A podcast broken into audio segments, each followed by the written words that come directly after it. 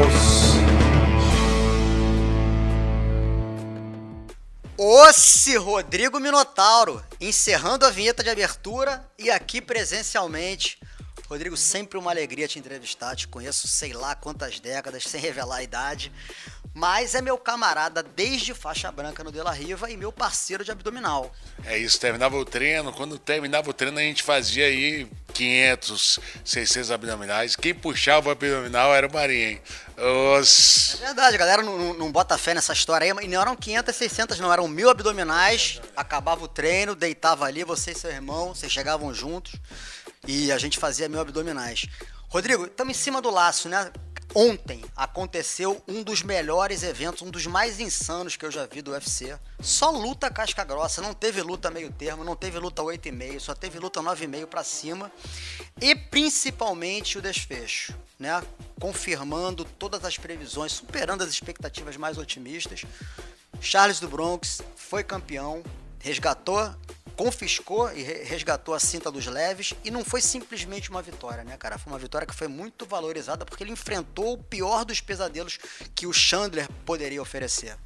É, realmente, é, é, ele confirmou, como você mesmo falou, Marinho, ele confirmou que todo mundo esperava que, é, o favoritismo dele, mas pegou uma pedreira, né? Que a gente sabia que ia ser um primeiro round duro, né? Conseguiu dominar no começo do primeiro round, mas o Chandler deu uma virada, então essa luta foi uma foi histórica, né? Porque teve um começo melhor do Charles dominando a posição das costas, o Chandler virou, né? Conseguiu quase um knockdown ali em pé, porque o Charles puxou para guarda, porque tomou praticamente um knockdown, que é os joelhos, né? O Chandler deu um terror o primeiro round todinho, né? E segundo round o Charles voltou para a decisão e realmente né, tirou muita onda. Ele fez um, um cruzado que o pessoal está usando muito, né, entra com direto e volta cruzando.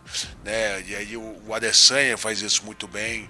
Né, a grande maioria dos nocautes né, de sequências é com direto cruzado, né, porque realmente o cara se defende do direto, não espera o cruzado, aquele cruzado vindo de baixo para cima, praticamente um upper.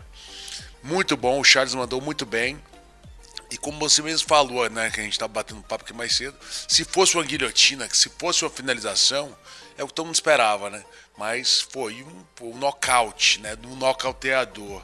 Então o Charles mostrou que ele é um lutador completo, além do recordista de finalizações no UFC com 14, o cara também nocauteia. Exatamente, ou seja, não tem como estereotipar, não tem como rotular o Charles do Bronx como um finalizador, né? O cara é multifuncional, o cara é muito bom em todos os departamentos. E o cara ainda mostrou que tem absorção e tem resistência, porque o cara tomou a bigorna do Chandler. Quer dizer, mais bem preparado que isso, impossível, né? É um, um, roteiro muito bem escrito, com início, meio e fim, que se contasse as pessoas não acreditariam. É, foi isso. E, e, ele mostrou uma resistência, né? Que ele mostrou desde quando ele mudou de categoria, de repente, na categoria de baixo né? É, é, ele não tinha essa resistência, essa absorção toda, porque estava enfraquecido, é um cara muito alto. Né? Então ele, ele já perdeu algumas lutas por, por, falta de força, aquela falta de gana, de vontade. E nessa categoria o Charles se encontrou. Então um cara que se reinventou, mudou para a categoria de cima, de lá para cá ele fez, fez história, né? Está fazendo história. É um dos grandes nomes do MMA mundial hoje em dia, dos grandes nomes assim disparados, é um fenômeno completo. E uma coisa que a gente não, né, que não comenta muito, o Charles veio de um projeto social, onde a mãe do, do, do, do Charles, quando ele começou a, a treinar, vendia papelão a três reais, né, mais de, de 100 quilos de papelão, assim, um para poder escrever nos campeonatos, pagar as viagens. Então, o cara que veio de projetos sociais e o UFC Brasil faz um trabalho com projetos sociais, a gente premia os projetos sociais, faz uma grande rodada, né, na, na, quando toda vez que tem o UFC no Estado de São Paulo, e o Charles tem um dos projetos mais ativos né, do UFC Brasil, ele está sempre com os meninos da Baixada Santista ali, do Guarujá, então é um fenômeno fenômeno e ainda tem a parte social. Para quem não sabe, quando deu aquelas chuvas lá no Guarujá, o Charles armou uma campanha de doações de alimentos e cobertores ali para as palafitas, né, que tem ali aquelas, aquelas pessoas que têm casas dentro do mar ali no Guarujá. E realmente o cara é dentro, campeão dentro e fora do octagon. Perfeito. São muitos detalhes, né, que encobrem essa e que enriquecem essa história, que realmente é, é, pura poesia, é muito inspirador. E antes mesmo dessas dificuldades de catar papel, catar latinha para patrocinar, para poder é, pagar os custos de inscrições de campeonatos de jiu-jitsu, ele foi desencorajado pelos médicos, dizendo que não poderia é, praticar esporte por motivos é, de saúde, uma história que lembra até a sua, e ele não aceitou, ele simplesmente não aceitou a situação imposta, condicionada pela medicina, e foi buscar no jiu-jitsu a salvação e a cura. É, muitas pessoas têm, você senta em quantas cirurgias, Marina? E hoje em dia da aula de, da aula de jiu-jitsu, né, foram os professores da Carson Grace, né, dava aula na Carson Grace, e, e desde quando que eu te conheço, você tem problema nas costas, no joelho, e está sempre treinando. Eu também tive, fui atropelado, não tenho tendão, né, parte do tendão de Aquiles da minha perna esquerda. Tenho até problemas aí para fazer transporte, para série de coisas, mas nunca aceitei esse, né, separado pelos médicos, perdi o diafragma, né, o músculo responsável pela respiração, então tive dificuldade de correr daqui na esquina. E fui correndo tanto que meu diafragma ficou melhor que um diafragma normal. E eu acho que essa, se, se, se for imposto né, para você essas coisas, eu vi uma, uma, uma, uma pesquisa feita com os campeões olímpicos e a grande maioria deles teve algum problema de infância né, algum problema de saúde, algum problema familiar muito forte. Então, é, é, é às vezes a necessidade ou a dificuldade faz a gente ressurgir melhor. Né? É o caso do Charles, né? Esse cara, pô, tinha. E além dele, ele sempre fala: a favela venceu. Ele fez uma piscina na casa dele escrito: a favela venceu. E, então, é, eu acho que essa imposição feita né, no, no Brasil, as pessoas é, que não têm condições de pagar um treino, tudo eles lutam muito por isso. Concordo mil por cento, cara. Eu acho que é, são nas dificuldades, são nas adversidades que você forja o teu psicológico indestrutível, inabalável. Sensacional, muito inspirador. Rodrigo, você e o Charles do Bronx, vocês têm uma paixão em comum, vocês amam os cavalos, a fazenda, Conta para mim como é que é essa intimidade, como é que são vocês dois né, nesse quesito. Você empresta cavalo, vocês montam juntos, um passa. Eh, qual é a tua graduação no, como é, montadora, cavaleiro? cavaleiro? Como é que o Charles do Bronx é também como jockey? Conta pra gente os bastidores e curiosidades assim que a gente não saiba justamente desse departamento dos cavalinhos na vida de vocês. Então, cavalinhos são grandes cavalos. O, o, Charles, ele, ele, né, ele faz América Trotter, que é corrida de cavalo com carroça, né? Uma carrocinha, aquela carrocinha de corrida mesmo. Os cavalos são máquinas. Geralmente os cavalos deles são cavalos argentinos. Ontem mesmo, depois da transmissão, ele falou: manda reservar lá o cavalo lá que a gente vai pra Argentina. Né? Então o Charles tem, assim, vou te falar, grande parte do dinheiro que ele, que ele ganhou até hoje, ele tem investido em cavalo. Ele tem cavalos campeões. Né? E, e, é, e é, um, é, arriscado, né? Porque você corre com uma carroça ali, é quase 60 km por hora, um, um do lado do outro. E ele é bom, ele é competidor, ele ganhou um campeonato âmbito nacional, saiu até no esporte espetacular. Né? Então já fizeram boas matérias e o Charles é monstro nesse esporte. E eu faço competições de rédeas, adestramento country. Né? Sou campeão carioca iniciante amador. Né? No brasileiro aí eu chego entre os seis colocados. Né? Não sou nível campeão brasileiro, iniciante, né? Iniciante, porque tem categorias profissionais.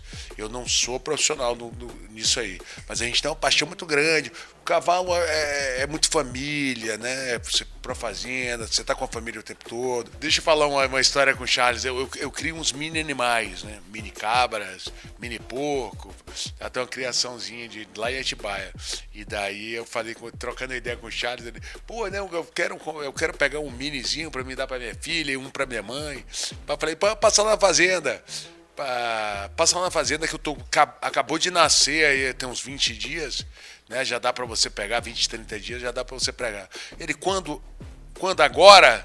Aí ele já queria pegar na hora. Aí eu falei: "Não, me deu uma hora, você me diz aí, quando deu uma hora e meia, ele estava na porta da fazenda. Ansioso, hein? Ansioso. Que bicha. Ali eu vi que gostava mesmo. Deu eu te falar, não. Quando eu falei, deu uma hora e meia, ele já estava tá na porta da fazenda. Aí pegou as cabrinhas, tá, tá com as cabrinhas em casa também. Rodrigo, você falou uma frase ali que eu já tinha também já tinha percebido, já tinha visualizado isso, e eu acho que foi um transformador na carreira do Charles do Bronx. Você falou, ele se reinventou. Eu acho que isso vai muito mais além para as pessoas que devem, que vão associar isso à implementação do Muay Thai. Ele afiar o Muay Thai dele, que agora sem dúvida virou de elite.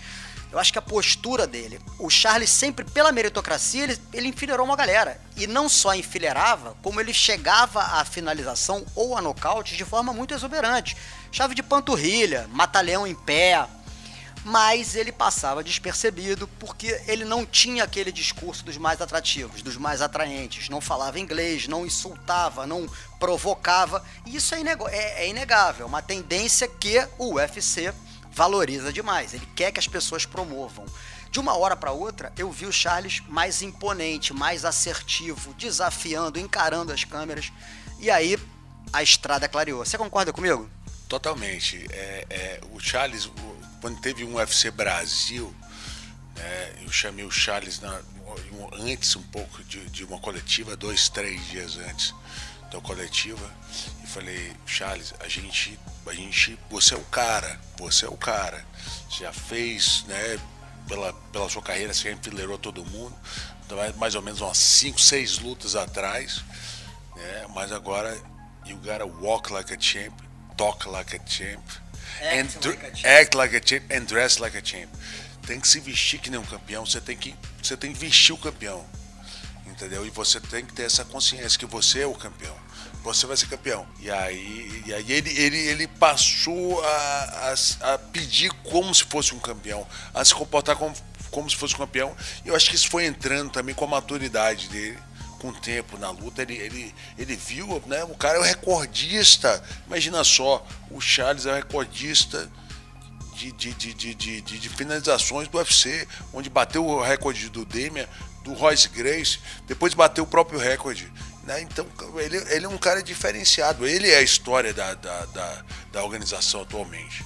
Né? Então, eu, eu acho que ele, ele, esse clique foi uma mudada que ele deu aí que que jogou ele para um, um, next level no, no, visualizando a organização. Porque, como você falou, não é só o resultado. Né? Presta atenção no, do Conor McGregor, como ele vai para as coletivas. Ele vai, é, blazerzão, campeão, discurso de campeão na ponta da língua. Não é boss, não é bossal com um cara que pode tirar para nada, mas ele é confiante nele mesmo. E o Charles, Charles tem isso, confiança e é humildão, né? E fala a, língua do, a, a, linguagem do cara da comunidade, né? Porra, pack completo. Dialoga com o popular e agora age feito um campeão. E eu acho que ele ainda bateu. Eu acho que ele ainda bateu outro recorde agora. Acho que ele superou até o Donald Cerrone também no maior número de vitórias ontem. E eu acho que é dizer. Quem você acha, então, que. E eu acho que tem tudo a ver com isso que a gente estava conversando. Tecnicamente ou teoricamente, o Dana White tinha desenhado uma possibilidade de, do próximo desafiante ao cinturão, sair da luta entre o Benil da Ryushi e o Tony Ferguson. Excelente performance do, Daniel, do Benil da Ryushi. Mas aí entram os business. Dustin Poirier e Conor McGregor vão se enfrentar. Eu acho que o próximo desafiante ao cinturão do Charles do Bronx vai vir Poirier e McGregor, eu acredito eu. E o Poirier ganhou do McGregor. Né? O recorde, né? De, o McGregor foi o campeão de duas cinturões. Né? Então, te, posso te falar quem você gostaria de ver: o Charles lutar contra o Dariush ou o Charles lutar contra o McGregor? Ou o Charles lutar contra o Poirier? Eu acho que é uma luta praticamente inevitável. É, além de puxar mais gente, pô, eu acho que, que, que, que, o, que o Poirier ele entretém mais do que o Darius. Né? O McGregor muito mais do que o Darius, que é um excelente lutador. Né? Um cara que se reinventou também, né? Você lembra? Ele era um ascendente total até aquela luta aqui com o, Gil, com o Edson Barbosa, onde que ele estava até acelerando o Edson, né? Tava acelerando o Edson até em pé, aquele jeitão dele, tomou um nocaute. E de lá ele veio em altos e baixos e agora ele voltou, né? Acho que quatro, cinco vitórias consecutivas novamente. Então o Darius também é duríssimo, mas não é, não é um atleta que vai, é um atleta para ser campeão como um McGregor e um Poitier. Para ser campeão não, né? Para lutar pelo título, porque o campeão é o nosso, é o Charles. E, e, é a favela. É a favela. E, e, que alegria, né? Se você olhar hoje em dia, nós, nós somos quatro cinturões. Nós sei, a gente não faz isso desde 2012. Né, Marinho? Voltou. Eu acho que o Brasil, é, o, né, o UFC no Brasil voltou para a boca do povo. Agora, meu irmão, agora eu vou te enquadrar legal. Te botar no corner. Quem é o melhor grappler do mundo na atualidade? A galera fica polarizada entre Charles do Bronx e Demian Maia. Então, do mundo, do mundo, eu vou te falar, é, pelo momento, o Charles do Bronx é o melhor grappler do mundo na atualidade e o Khabib talvez seja também outro grande grappler. Então, são para mim esses dois se tivesse esse confronto né, do Charles e do Khabib, né, a gente ia ter o confronto dos dois, cara, os maiores grapplers do mundo na atualidade. O Demi é um grappler muito bom, finalizador, né, de altíssimo nível, mas na atualidade são esses dois. Você que conhece então todos os desdobramentos e as internas lá, informações privilegiadas, você visualiza, vislumbra alguma chance do, do Khabib Nurmagomedov voltar da aposentadoria diante agora de um, de um desafio, um desafiante tão legítimo como Charles do Bronx? Então nunca se sabe, né? Quando eh, ele diz que realmente está aposentado para sempre pela perda do pai, né? Isso e está sem motivação, mas né, surgiu um nome como Charles do Bronx. Eu acho que todo mundo quer lutar com ele, é o cara do momento, né? Eu acho que se ele desse essa oportunidade para o Charles, realmente ia teria a luta dos dois melhores do mundo na atualidade. Mas eu, tenho, vou te ser sincero, eu tenho vontade de ver o Charles bater primeiro no, no McGregor. É, eu acho que eu acho que isso vai dar uma notoriedade mundial pro Charles. Com certeza o McGregor é o grande nome do MMA mundial, né? Em notoriedade, visibilidade. E eu adoraria ver uma luta dessa do, entre, entre o McGregor e o Charles. E sem falar nas quantias estratosféricas, né? Papo de oito dígitos. Botar o a favela tem que vencer de verdade, né? Realmente o garoto merece. E quanto mais ele fizer em dinheiro, é, é, pô, com certeza esse cara ele vai ajudar muito. Ele ajuda muita gente envolvida, não é só ele. Né? Todos os projetos, todas as comunidades. O cara, faz, o cara é brabo, cara, faz doações. Né, na, na, na, na, campanha lá da chuva, tava lá na chuva andando em cima das palafitas, mandou vários vídeos para mim. O cara, cara sabe. Ele tem consciência do papel que ele representa, né? Ele dialoga com o popular, tem o altruísmo, tem a empatia, tem essa consciência, veio da favela e sabe que hoje em dia é uma referência, uma influência muito positiva e distribui o, os rendimentos, as conquistas, né? É isso, e ainda é cavaleiro ainda, né? E brabo. e, e, sabe fazer isso muito bem. Tem, como você falou, Marinho, ele sabe o papel dele como ídolo e o Brasil precisa. Eu posso falar que o Charles é um novo Neymar brasileiro, né? Na maneira que fala com o povo, a entrada que ele tem. É isso, além de ser um do melhor lutador do mundo, na atualidade, melhor lutador do mundo, eu digo na atualidade, mais completo, né? A gente pode falar, a gente pode falar isso. Especialmente nocauteando o Chandler, porque é aquilo que a gente estava falando. Se ele finalizasse o Chandler, seria mais uma finalização para extensa coleção. Mas o cara prova que também tem a mão dura, tem o cotovelo, as extremidades pontudas, absorve porrada na cara e até finaliza. É, essa luta mostrou que o Charles tem absorção, né? Acho, acho que era o quesito que, que todo mundo via várias habilidades, até o nocaute. Mas essa questão absorção, ele mostrou que é casca grossa mesmo. É no bom e no ruim.